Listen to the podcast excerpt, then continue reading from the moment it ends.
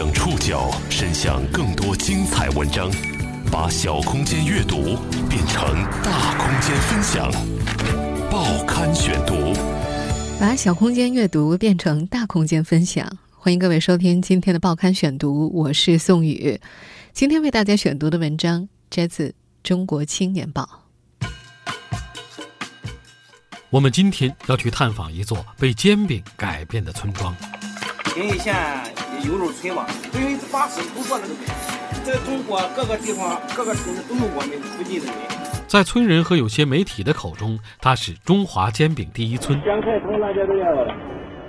村里近千名劳力几乎散落在全国各地，用手摊煎饼换来家里的吃穿用度。甚至在三年前某些媒体的描述中，这是个有三十六栋两层别墅、逢年过节豪车遍地的富豪村。煎饼真的给这个村子带来如此多的财富？从煎饼村里走出的村民们各自经历了怎样的故事？报刊选读继续播出：被煎饼改变的村庄。二十三年来，山东汉子黄有良在上海的身份始终是。卖煎饼的，他把一勺面糊浇在滚烫的铁板上，用木勺刮匀之后，面滋滋作响，冒出白烟，半分钟就变成了一张煎饼。摊匀一枚鸡蛋需要十秒，铲碎一块薄脆只需一秒。这些动作每天在店里重复一千次，甚至更多。二十三年了。他比很多上海人更熟悉这座城市。刚到上海的时候，内环高架还孤零零地处在空中，静安寺附近遍布低矮老楼。他曾经落脚过的澎湖大院，如今则建起了摩天大楼。近些年，他给店里雇了员工，给沂蒙煎饼里加上了芝士和培根，顾客也从街坊阿姨渐渐变成了走路生风的白领。可是，他的店面。依然在菜场巷道间不起眼的夹缝里迁徙。他说自己喜欢上海，却从来不敢把这座城市视为归宿。在寸土寸金的静安寺，黄有良的煎饼店被精致的红砖洋房和挂着英文招牌的乳白色的酒吧包围着，店里似乎是另一个世界。十多平方米的店内，柜台上贴着硕大的红底黑字。欢迎您到俺家来用餐。墙两旁糊满了老旧的海报，有张海报上是黄有良的家乡——沂蒙山区一座名叫有楼的村庄。在黄永良的口中，这个位于山东省临沂市平邑县郑城镇的小山村是中国煎饼第一村。这个名号倒也有一定的道理。村里共一千四百人，近千名劳力都在摊煎饼。他们散落在全国各地，靠煎饼换来家里的吃穿用度。在今年一月初接受一家视频媒体采访的时候，村书记李洪成说：“现在以后这个接近四百户，在这个外地摊煎饼的接近近九百人哈，除了是年龄大的小孩在家上学留守儿童，其余的以后，嗯，不管男的女的，都在我摊煎饼。”黄有良家是有老第一户走出去的家庭。二十三年前，当他们全家人背着铺盖、筷子和辣椒面登上开往上海的绿皮车时，这个位于沂蒙山区的小村庄和全国成千上万个村子一样，开始寻找与城市融合共生的办法。那时的黄家人没有想到，自己身处上海和有楼的夹缝间，转眼便是二十多年。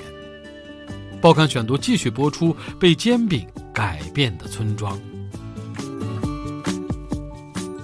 一九九六年，黄有良一家人跟着父亲黄守军一起到了上海。他们借住在远房亲戚的棚屋里，晚上睡觉只能够打地铺。当年年初，黄守军承包的农用车出了事故，对方一死多伤，欠下了一大笔赔偿。试图东山再起的他去种地种红薯。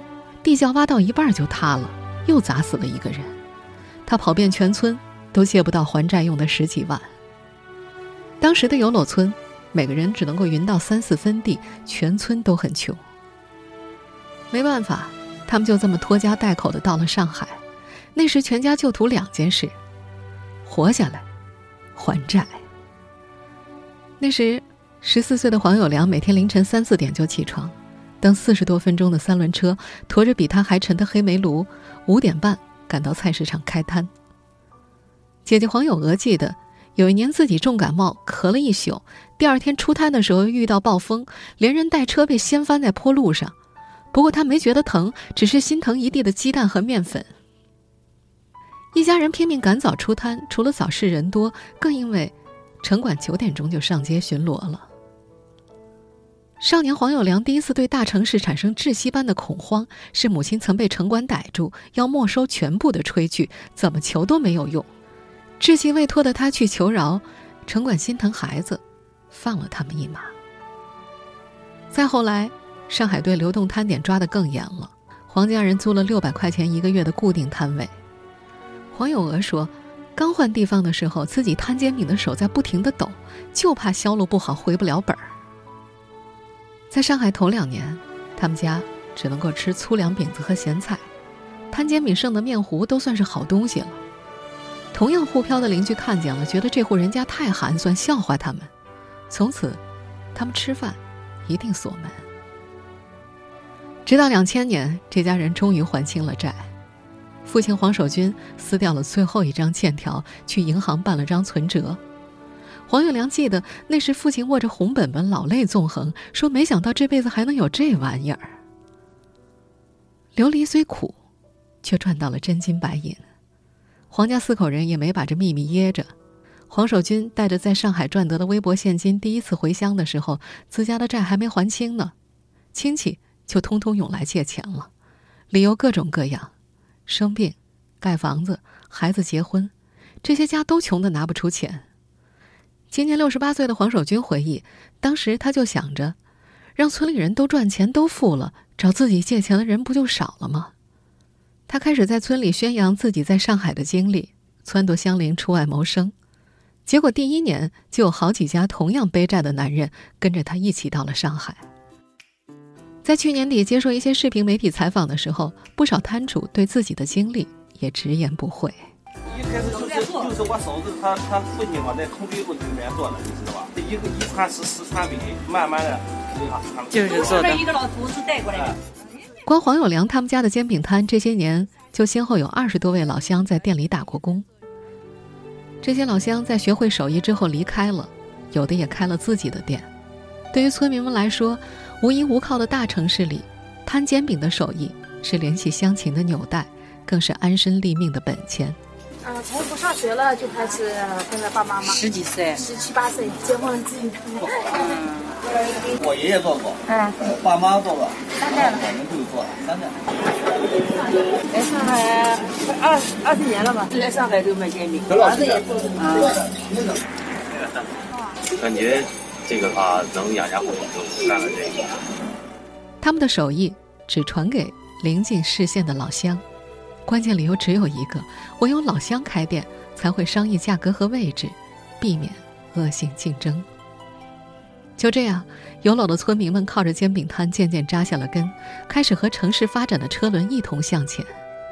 流动车被取缔之后，大家渐渐搬进了固定摊点。再后来，他们开始租用一些早间无人营业的餐馆，有些生意好的家庭甚至有了自己的门面。煎饼的价格也涨了，从一块五涨到了现在的五块钱起步。有些经营尚可的夫妻档，年收入从刚到上海时的一两万，逐渐稳定到了现在的二三十万。有少数几家人还承包了学校食堂，或者开了饭店连锁，成了老板。村支书李洪成说。现在这个上海呢是在居民区黑菜市场的吧，以后呢一年的是十多万。你在学校里就不好说了，因为学生多啊，也他妈一年能三十万、四十万的，还有一年还挣几多万的。因为煎饼，有楼村有了成排的别墅和看起来挺气派的居民楼。但这些房子，村民们自己很少住，他们不停地在大城市的各个棚户区里迁徙摊煎饼。最早到上海的黄有良一家，二十多年搬了三十多次。报刊选读继续播出被煎饼改变的村庄。两千年前后，黄有良一家人住的棚户区开始拆迁，而上海市中心大规模建设直到前几年才停止。到现在，他们已经在上海搬了近三十次家。除了拿卖煎饼的钱在老家换出崭新的房产，这些村民很少有能称之为家的地方。在这座城市，他们遭遇过太多的变故。多年前的某天清早，黄有良像往常一样准备开摊，却发现自己租的门面被水泥给堵死了。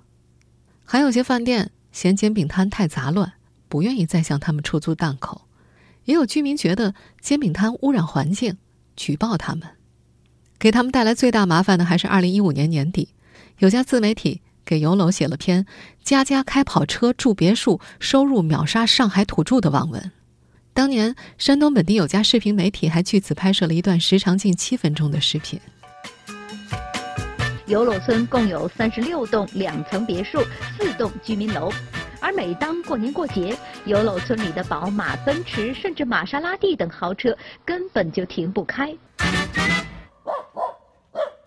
那年过完年之后，很多在上海摊煎饼的游楼级摊主都收到了房东的通知：“你们这么有钱，我们要涨房租啊！”村人真的因为煎饼收入秒杀上海土著，家家开豪车吗？在今年初的一档视频节目里，有几位煎饼摊摊主还是被问到了这样的问题。对于网上说的咱们油漏村家家有豪车，家家住豪宅，您是怎么看的？家家豪车，面包车不少。宝马也是有个别的，有可能是有在外面做别的生意的。像我们做煎饼的，哪有那个那个钱去？村里是不是像电视上说的那样，宝马、奔驰？你一到我们过年的时候，你到我们村去看，不就知道了？如今，黄有良家的煎饼店店面不大，但是能够在寸土寸金的市中心找到固定的门面，这让他有些自豪。这里距离静安寺不出几百米，步行到遍布奢侈品的恒隆广场也只需十分钟。平时从他家煎饼摊前走过的，不乏满身香气的白领丽人和一脸好奇的外国人。这个八零后的终极梦想一度是让沂蒙煎饼走向世界。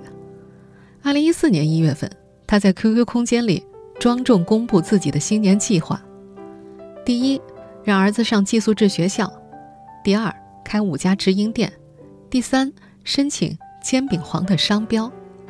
不过遗憾的是，到现在这些目标没有一个实现。从父亲手里接过煎饼生意之后。他努力抓住每一次机会，可是，在大城市生活的压力却越来越大。五年前，外卖兴起，他亲自送餐，提着几十袋食物冲进迷宫似的写字楼，最终绕到了空中停车场，怎么都兜不出去。裤兜里的手机还不停响着催单电话，急得他想哭。后来，几家大平台开始有了自己的外卖专员，他又发现，平台拿走百分之二十的抽成，还要拿百分之三十的成本搞优惠促销。即使把自家小吃涨价减量，钱最后还是被外卖平台赚走了。黄有良的堂弟黄卫东在松江大学城开店。黄卫东说，他们家两代四口人每天清晨六点起床，凌晨入睡，经营一家店铺。除去飞涨的房租和其他成本，二三十万的年收入平摊到每个人头上，其实根本就不如打工的收益。黄卫东记得。十几年前刚到大学城的时候，店铺年租才一万八，如今涨了十倍，竞争还远比过去激烈。他们一家人也想过开个分店增加收益，可浦东一处位置尚可的门面，年租大概三十万，算上装修成本和启动资金，需要一次性投入六七十万，一般的农村家庭根本就承受不起这样的风险。这恰恰也是有裸村民所遭遇的困境。大城市对于店面规模和配套设备的要求越来越高，煎饼这种小本生意越来越难做了。这个村子里走出的煎饼摊摊主们，也有在大城市买房的，当然这只是少数。已经到上海二十三年的黄有良就没有房，这让他在这座城市极其没有归属感。报刊选读继续播出被煎饼改变的村庄。二零零三年，黄有良在上海静安区看中了两套房子，一套是公寓，每平方米大约五千块，总价三十多万；另一套是临街的店铺，一万一平米，二十万就能够拿下。黄家存了三年积蓄，几乎能够全款买下一套店面了。可是老爹黄守军喝断了他的念头：就算买得起，你住得起吗？当时黄守军列出了一大堆上海的缺点：天总是阴霾，米饭不如面食好吃，上海老人有优越感，喊他们乡宁。相比之下，一些在外赚到钱的家庭纷纷回到游楼村，建起了洋房和公寓。村里的草房和瓦房被推倒，整个村子焕然一新。这位带着村民走出大山的老人盘算着，等存下足够的钱，家乡也已经发展起来了。他回家种点地，打打零工，正好颐养天年。可他没想到，如今他已经六十八岁了，还在上海漂泊着。黄守军觉得，曾经带来希望的煎饼鏊子，如今成了顽固的宿命。他回不去家乡，只能继续骑着三轮车，驮着数百斤大葱和香菜，穿梭在老上海的弄堂里。去年年底的某个清晨。他试图搬起一筐上百斤的土豆的时候，突然脚底发软，瘫了下去。匆匆赶来的黄有良把父亲送进了上海的医院，诊断结果是脑梗，所幸发现及时。黄守军对此非常不满，他坚信自己只是有点累，压根就没病。在医院住了十天，花了上万块，还耽误全家做生意，他心疼不已。这位老爷子想的是努力赚钱，帮儿子在上海买套房。依照黄家目前的经济状况，如果房价企稳，黄守军不吃不喝干到八十五岁，就买得起十五年前本能买下的那套公寓了。老爷子对曾经不让孩子买房深感歉疚，儿子看好的那套门面房，第二年就涨了十万。二十年间，上海的煎饼售价大概翻了三倍，房价则翻了十五倍。摊煎饼的手转得再快。也赶不上房价飞涨的速度。如今，黄永良夫妇和两个孩子住在店铺附近一栋老式居民楼里，屋子十几平方，一楼背光，见不到太阳，白天也要开灯。一进门是两个孩子的书桌，旁边紧巴巴塞着冰箱。这间房子月租三千五，没有厨房，和其他街坊共用楼道里的洗手间。所谓卧室，就是孩子们书桌顶上隔出的一小片阁楼。全家四口挤在一块儿睡觉，平时在上面站不起来，只能够坐着移动。长期住着这样的房子，黄友良承认，他对这座城市的归属感渐渐被消磨掉。他对上海的感情越来越复杂。他说，上海的老人爱占小便宜，做煎饼的时候拼命催着加薄脆和蔬菜。平时聊天的时候，会顺其自然地鄙视一把外地人的家乡，可是同样也是这些老人们会给穷苦的外地人端来热乎乎的冰糖红烧肉，会打包送来整齐的旧衣服，会帮着小摊贩们去机关申请证件，遇到检查和纠纷的时候，也会帮他们据理力争。不久前的某一天，黄有良遇到一位熟悉的阿姨，他跟对方说，自己或许待不了几年了。阿姨很严肃地安慰他。不会的，不会的呀，不会让你们这些老实人走的呀。你们要是走了，我们吃什么呢？黄有良一家觉得他们在上海没有归属感，是因为缺套房子。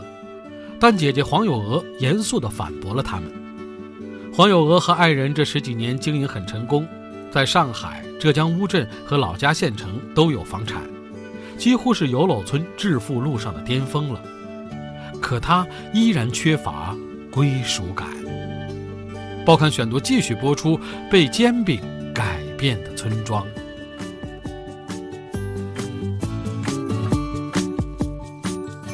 和弟弟黄有良一样，黄有娥也在上海待了二十三年，他的孩子也长在这儿。可是，他和爱人没户口，积分不够，孩子快上高中，必须和父母分开回老家念书。孩子离开的时候，眼泪汪汪的问自己在上海的朋友怎么办。黄有娥一句话都回答不上。他和爱人也考虑过让孩子在上海读中专，可是孩子在上海能够考班里前十名。十几岁的孩子说：“宁可回家吃苦，也不会放过读大学的机会。”为了凑够积分，黄有娥甚至去报了计算机系的成人高考。虽然老师讲的他一句都听不懂，可是这属于高端稀缺行业，混出学历就能加分呢。直到后来有人告诉他，加分必须是全日制学历，半工半读的不行。更令黄有娥揪心的是，游鲁村很多返乡的孩子，因为父母不在身边，高中就辍学了，他们早恋、结婚、外出打工。还有个没成年的孩子，回家一个月就逃学，自己坐上火车回上海找父母了。孩子留在上海，倒也不一定是好选择。比如黄有良的堂弟黄卫东，就把九岁的小女儿带到了上海。三月四号，记者去采访的那天，小女孩坐在煎饼店的墙角，看着手机里的动画片，哈哈大笑。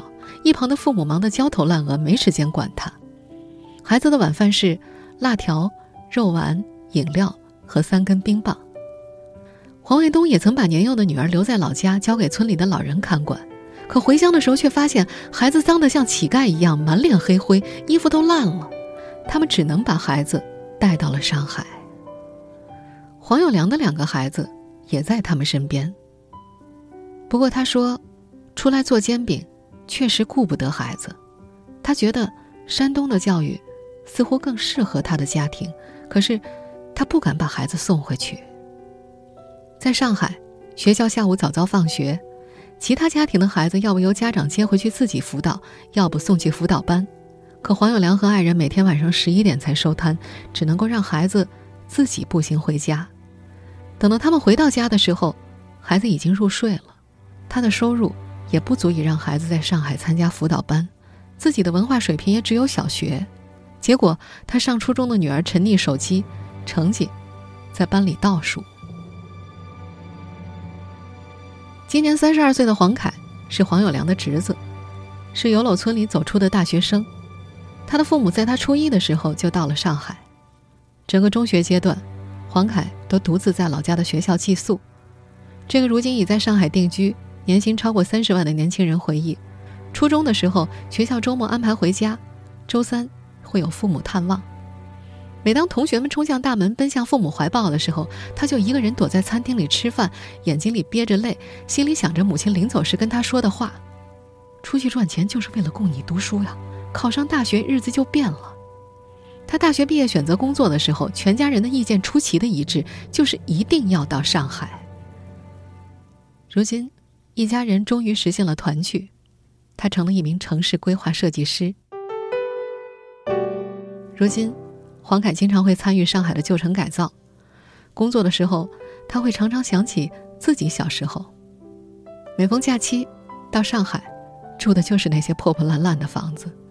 可也正是那个时候，他第一次见识了大城市，第一次尝到了巧克力和可乐，这又让他在老家的学校成了被羡慕的对象，给了他学习的动力。他说：“如果自己的父辈没到上海，那么自己的眼界可能永远被局限在村里。”他是被知识改变命运的一代，可最近几年村里的状况却让他有些担心。村里有九成的九零后在外打工，他偶尔回村的时候，听到有人说：“读书有什么好的？出来之后比摊煎饼也多不了几块钱。”村里试图改变这些状况，近两年游楼建起了崭新的铺着绿色塑胶的幼儿园。村支书说，要为游楼的孩子申请建一所小学。让村民对教育更加上心，在这位村支书的规划里，摊煎饼的生意给一代人带来了希望，可下一代人不能照搬。他想着在有楼建个煎饼文化村和体验店，为旅游产业锦上添花。村里不少在大城市摊煎饼的父母也不愿意自己的孩子再走老路。我感觉这这个煎饼到我们这这一代的话就差不多了。因为这个真的很苦很累，所以说我不想咱们干。毫不夸张地说，每张煎饼背后都有村民们对于好日子的期待。黄有娥夫妇盼望的是孩子能够考回上海，找到工作。他们说，如果孩子真的去了其他城市，他们就打算把上海的房子卖掉，跟着孩子迁徙。在他们的心里，上海不能代表家，孩子才能。黄永良也盼着女儿能够考上上海本地的中专，不用父女分离。他的梦想是把自己的煎饼在上海做成知名品牌，然后回到油篓大规模种植有机蔬菜，再借着煎饼品牌的知名度返销回上海。但眼下他能做的，就是死守住那个夹缝里的煎饼店，和女儿一起奋力抓住这座城市留给他的机会。听众朋友，以上您收听的是《报刊选读》，被煎饼改变的村庄。我是宋宇，感谢各位的收听。今天节目内容摘自《中国青年报》。收听节目复播，您可以关注《报刊选读》的公众微信号“宋宇的报刊选读”，或者登录在南京网易云音乐。我们下期节目时间再见。